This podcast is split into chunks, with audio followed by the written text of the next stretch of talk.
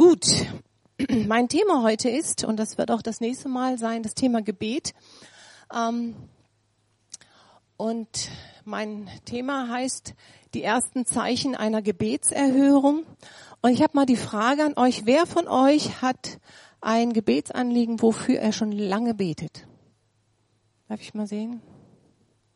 Lange, so richtig ein Gebetsanliegen, okay. Wer betet schon ein Jahr lang? Ja, das ist schon, schon einige, ja, okay, gut. Und ich ähm, möchte euch ermutigen, wenn ihr für eine Sache betet, nicht aufzuhören, nur weil nichts passiert. Ähm, denn während wir beten, passiert etwas, nur wir merken es manchmal nicht.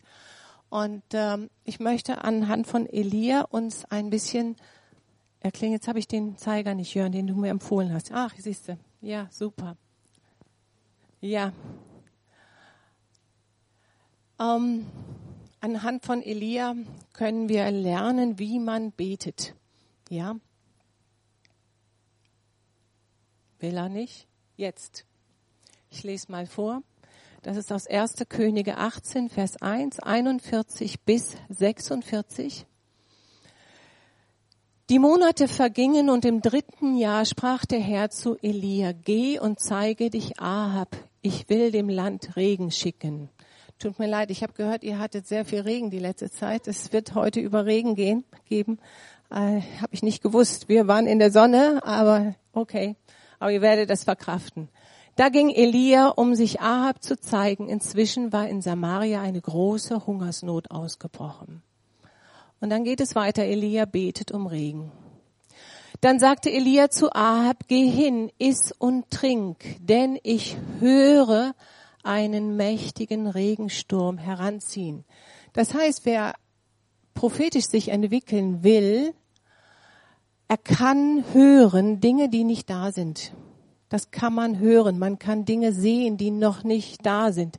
Das ist eine sehr schöne auch ähm, so Schulung, man, dass man auch in der Richtung mal sich öffnet. Also machte Ahab sich auf, um zu essen und zu trinken.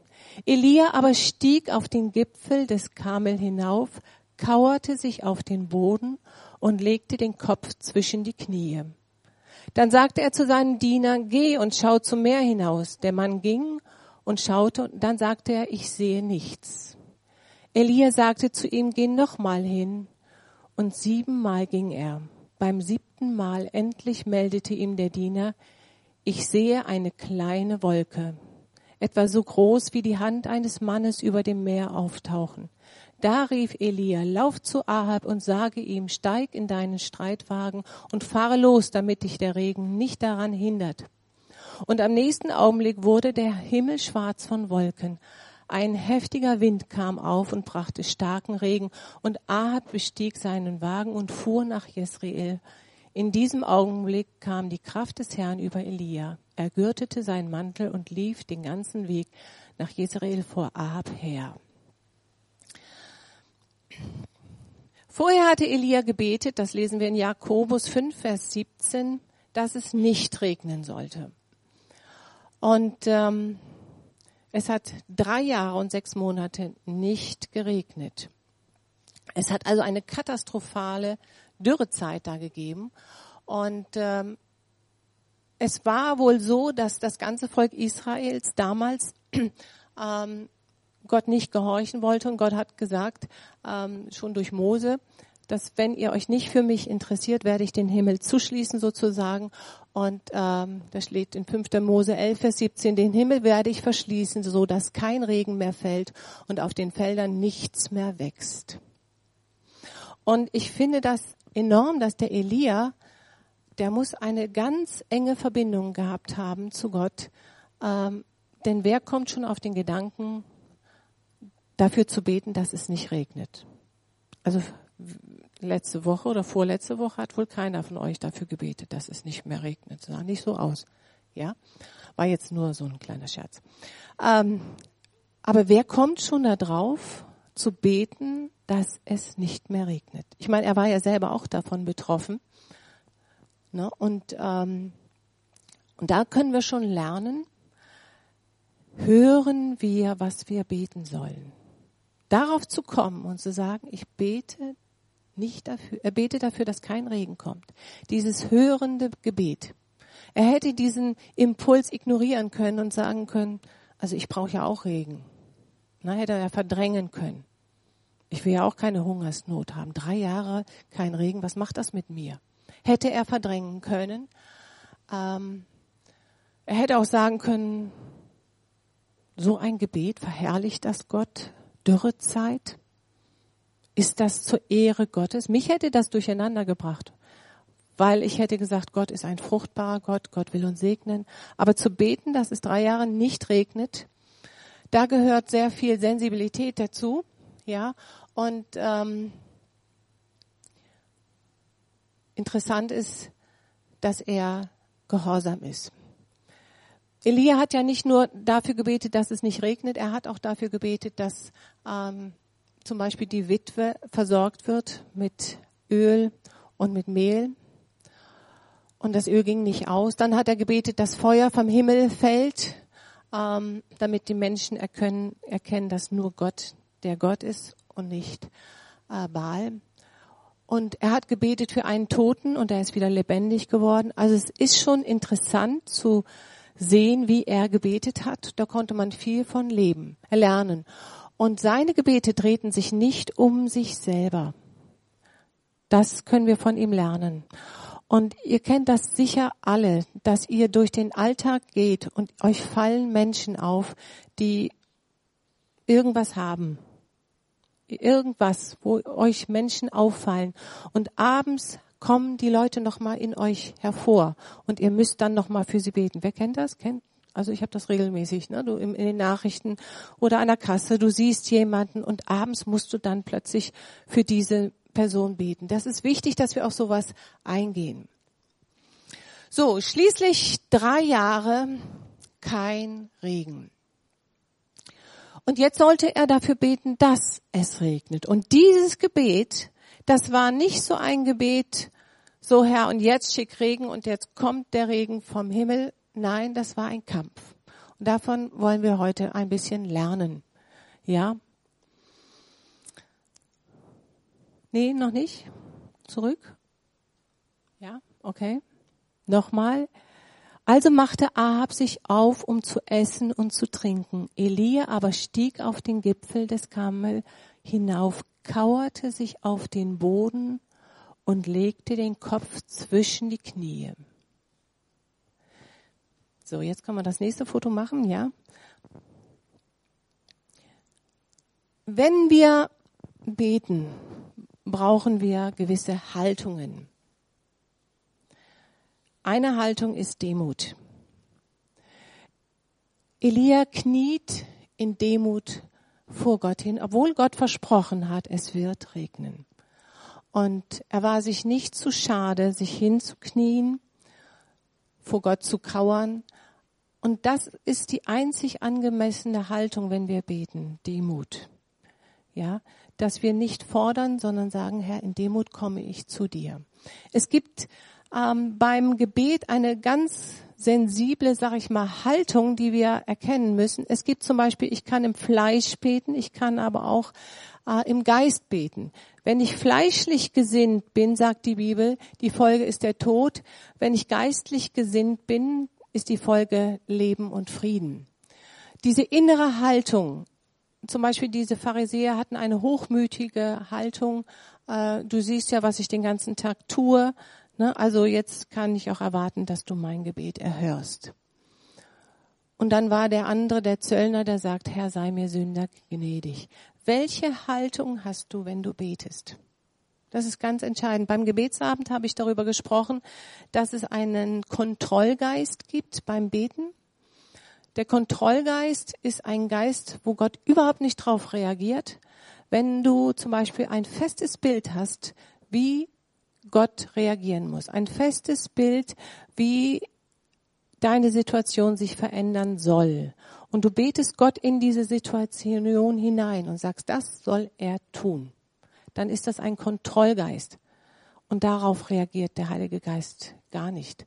sondern immer diese Haltung, meinetwegen wir beten für einen Menschen, dass wir beten, Herr, öffne ihm die Augen, dass er selbst entscheiden kann. Ja, Gott ist ein Gott der Freiheit und er möchte nicht, dass wir mit unseren Gebeten Menschen kontrollieren. Das kann man auch machen. Aber dann dürfen wir uns nicht wundern, ähm, dass Gott nicht reagiert. Es muss immer die Haltung sein, Herr, nicht mein Wille geschehe, sondern dein Wille. Ja. Dann betet Elia erwartungsvoll. Elia fordert nicht, aber er erwartet, dass Gott sein Gebet erhört. Das, er, das sehen wir daran, dass er den Diener immer wieder hinschickt und sagt, guck, siehst du irgendwas? Siehst du da irgendeine Regenwolke? Das tut er nicht, weil er das Wirken Gottes anzweifelt, sondern er ist davon überzeugt, dass Gott Regen schicken wird, aber er kann es einfach ähm, kaum erwarten. Deshalb schickt er ihn ständig hin. Und wie ist das, wenn wir beten für Menschen? Haken wir dann nochmal nach? Fragen wir nochmal? Sag mal, wie geht's dir? Geht's dir jetzt besser, wenn du für Gesundheit betest? Fragen wir nochmal? Oder ähm, beten wir einfach so wie so ein E-Mail, was man schickt, so verschickt. So, Herr, das ist jetzt dein Problem. Oder gehen wir dem nochmal nach? Hauptsache, wir haben gebetet, so, und das muss jetzt Gott tun. Aber Elia ist gespannt. Und ähm, es gibt ja auch diese Geschichte von Petrus, der im Gefängnis ist und die Jünger beten, dass Gott ihn frei äh, da rausholt aus diesem Gefängnis und dann steht er plötzlich vor der Tür und also sie, sie sind völlig geschockt. Wie, was, du bist hier? Wie geht das denn? Also sie haben gebetet ohne eine Erwartung.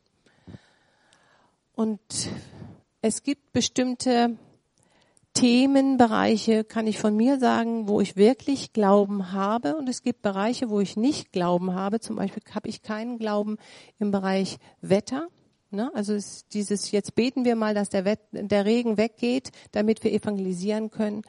Ich bin die Erste, die einen Schirm mitnimmt. Ihr kennt das, ne? So man betet, Herr, schickt, dass der Regen weggeht und man nimmt den Schirm mit. Ich bin die Erste, die einen Schirm mitnimmt. Ich habe dafür keinen Glauben. Aber ich habe Glauben im Bereich Finanzen, im Bereich Heilung oder auch in äh, Vision. Also du musst erkennen, welche Themen hast du, wo du Glauben hast. Aber wir müssen Glauben entwickeln. Jakobus 1, Vers 6, Vers 8. Betet im Glauben und zweifelt nicht. Denn wer zweifelt, gleicht den Wellen im Meer, die vom Wind hin und her getrieben werden. Ein solcher Mensch kann nicht erwarten, dass Gott ihm etwas gibt. 1. Johannes 5, Vers 14. Wir dürfen uns darauf verlassen, dass Gott unser Gebet erhört, wenn wir um etwas bitten, das seinem Willen entspricht. Und weil Gott solche Gebete ganz gewiss erhört, dürfen wir auch darauf vertrauen, dass er uns gibt, worum wir ihn bitten. So, also wer mit solchem Glauben ins Gebet geht, der darf auch erwarten. Elia betet mit Ausdauer. Also ein Jahr lang für etwas beten ist noch keine Ausdauer. Das ist noch der Anfang. Ja. Obwohl Elia schon erlebt hat, wie oft Gott auf sein einziges Gebet geantwortet hat, erwartet er hier nicht, dass es sofort passieren muss. Er weiß, hier ist ein Kampf. Er betet geduldig weiter, obwohl er nichts sieht. Kennt ihr, ne? Ihr betet für etwas und es tut sich nichts. Ja, aber er betet weiter. Und ich kann mir vorstellen, dass der Diener nach dem vierten oder fünften Mal gesagt hat, weißt du was, Elia, jetzt hast du dich wirklich vertan. Also ich bin jetzt hier schon fünfmal hochgelaufen, da tut sich nichts, Elia, hör auf. Ja. Aber Elia gibt nicht auf. Er weiß, Gott hat Regen versprochen und er wird Regen geben. Und nach dem siebten Mal wurde das Gebet erhört. Die Frage, die du dir stellen solltest, wie lange betest du für eine Sache? Wie lange? Eine Woche? Ein Jahr? Sieben Jahre? Was machen wir, wenn die Situation nicht sich ändert? Hören wir dann auf? Wir haben acht Jahre lang, an, als wir hier an, als wir hier hingezogen sind, haben wir acht Jahre lang dafür gebetet, überhaupt, dass eine Gemeinde entsteht. Acht Jahre lang. So lange hat es gedauert und wir waren nur sechs Leute, damit haben wir angefangen. Der Burkhard und ich, wir haben seit elf Jahren ein ganz intensives Gebetsanliegen und das hat mich damals, als da so manches durcheinander ging, so beschäftigt, dass ich nachts nicht schlafen konnte und ich habe immer zwischen zwei und vier bin ich aufgestanden, weil ich nicht schlafen konnte und sage, Herr, ich brauche eine Bestätigung von dir, dass du dich darum kümmerst, damit ich wieder schlafen kann. Und dann nach Monaten bekam ich von Gott zwei Bibelverse, äh, wo er mir versprochen hat, dass er sich darum kümmern wird. Nach elf Jahren hat sich nichts getan. Nichts. Im Gegenteil, es wurde noch schlimmer. Und ich war dann vor ein paar Wochen wieder im Gebet.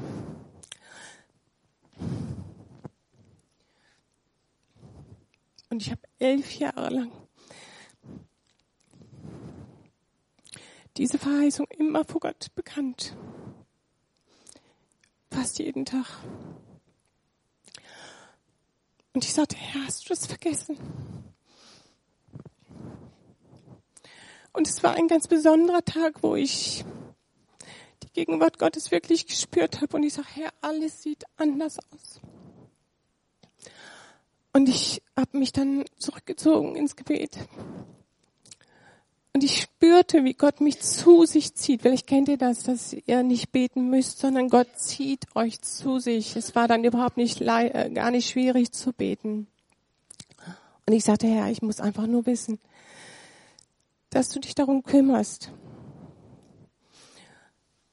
Und ihr kennt das bestimmt, dass man innerlich auf einmal wie so ein E-Mail, das erscheint, ein Bibelvers kam.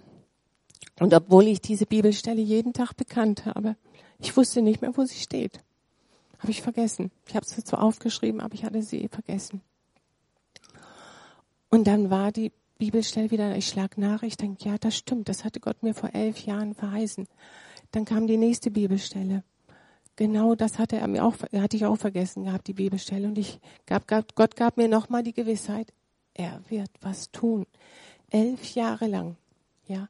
Und ich möchte euch ermutigen, wenn es um Menschen geht, hört nicht so schnell auf. Es ist ein Kampf. Aber Gott möchte, dass wir, äh, Dankeschön, Gott möchte, dass wir beten für Menschen. Also wenn du unsicher bist, ist das Gebet von Gott oder nicht, dann, wenn es um Menschen geht, dann ist es immer von Gott. Was heißt diese Wolke für dich? Gott hätte ja sofort Regen schicken können. Nein, er schickt extra diese Wolke. Und das ist das Zeichen. Wenn wir beten, sendet Gott uns etwas, während wir beten, um uns zu ermutigen. Nur ist die Frage ist, nehmen wir das wahr? Oder denken wir immer nur, das Ergebnis muss stimmen, das Ergebnis muss stimmen. Nein, Gott sendet etwas zu uns, damit wir die ersten äh, Zeichen schon wahrnehmen, so dieses, ich tue ja was, ich bin auf dem Weg. Ja, wenn du für deine Familie betest, könnte eine kleine Wolke sein, dass irgendjemand in der Familie schon Fragen stellt zum Glauben. Nimm es ernst. Ja, Die Bibel sagt, die, die reinen Herzens sind, werden Gott schauen. Das heißt, wenn du klar bist in deinem Geist, klar, ich weiß, was ich will. Ich möchte das Reich Gottes bauen. Ich möchte keine halben Sachen machen. Ich mache keine Kompromisse. Diese Menschen werden Gott schauen und sie werden sehen, wenn Gott Signale sendet. Aber Gott lässt uns nicht einfach nur beten und beten und dann guck mal, wie du klarkommst. Nein, er möchte uns ermutigen und er sendet etwas. Er sendet dir Signale, gib nicht auf. Und die Frage, die du dir immer stellen solltest, Elia stieg immer wieder auf den Berg. Stell, geh auf den Berg und sag, Herr, wo sind Anzeichen einer Gebetserhörung? Wo ist diese kleine Wolke in meinem Leben zu sehen? Damit du weiter betest. Warum musste Elia siebenmal beten? Hätte es nicht gereicht, Herr, lass es bitte regnen. Und dann kommt der Regen. Reicht das nicht? Beim zweiten Mal. Herr, hörst du mich denn nicht? Ich bete doch. Ja? So dieses, Herr, ich kapier's nicht. Ich bete doch. Es ist doch dein Wille. Und dann kommt kein Regen. Oder ich flehe dich an. Alles ist trocken. Ist das das richtige Gebet? Hat Elia Gott wie blöd angebettelt, so lange genervt, dass Gott endlich wirkt? Das glaube ich nicht. Man muss Gott nicht weichklopfen. Man muss ihn nicht nerven, äh, dass er doch endlich das Gebet erhört hat. Ich denke, dass äh, Jesus hat ja gesagt, plappert nicht wie die Heiden. Es geht nicht darum, dass wir Leistung bringen im Gebet. Es geht darum, dass wir Gott vertrauen. Ja? Glauben wir, dass er unsere Gebete erhört. Es ist nicht das Entscheidende, wie lange du betest, sondern es ist die Frage, vertraust du ihm? Elia sieht eine kleine Wolke. Und das reicht dann schon manchmal. Wo ist deine kleine Wolke im Alltag? Er vertraute Gott. Wenn man vertrauend betet, dann klingt das anders. Dann klingt, klingt das, Herr, ich habe die feste Gewissheit, ich weiß, du wirst wirken. Es kann jetzt losgehen. Ich bin bereit. Ich glaube dir. Du hast versprochen, es wird regnen. Also es wird kommen. Ich weiß, dass nichts diesen Regen aufhalten kann, weil du gesprochen hast. Versteht ihr? Das ist eine andere Haltung. Ja? Und ich danke dir, dass der Regen schon unterwegs ist. Ich vertraue dir. Auch wenn deine Geduld nicht die stärkste ist, aber du kannst sagen, Herr, ich bleib dran. Ich vertraue dir, dass du wirkst. Also, was passiert, während wir beten? Gott schickt dir eine kleine Wolke. Als wir vor 20 Jahren, nee, ist schon länger, 29 Jahren hierher zogen mit dem Auftrag, eine Gemeinde zu gründen, da war ich so, ich war völlig naiv. Ich habe gedacht, na ja, man macht das, mietet dann Räume und dann kommen die Leute schon. Ich habe gar nicht gewusst, dass die Christen damit so große Probleme haben und dass man so viel Widerstand hat. Und ähm, wir waren gerade dazugezogen und sämtliche Christen haben dagegen gearbeitet, sämtliche Christen. Und das hat mich geschockt. Ich dachte, was ist das denn jetzt? Und ich habe viel vor Gott geweint. Und weil ich so viel geweint habe, habe ich gefroren. Und dann bin ich in mein Schlafzimmer und wollte mir eine Jacke holen. Gehe an meinen Kleiderschrank und denke, oh Mann, du hast ja noch gar nicht keine Jacke. Ich muss dazu sagen, wir waren extrem arm. Wir waren extremst arm. Und äh, ach, denke ich, okay, nimmst du dir eine Jacke vom Burkhardt äh, eine Strickjacke. Und während ich Burkhards Strickjacke nehme, spricht der Heilige Geist, Henny, als Zeichen dafür, dass ich die Gemeinde bauen werde, werde ich dir in den nächsten Tagen eine Jacke schenken.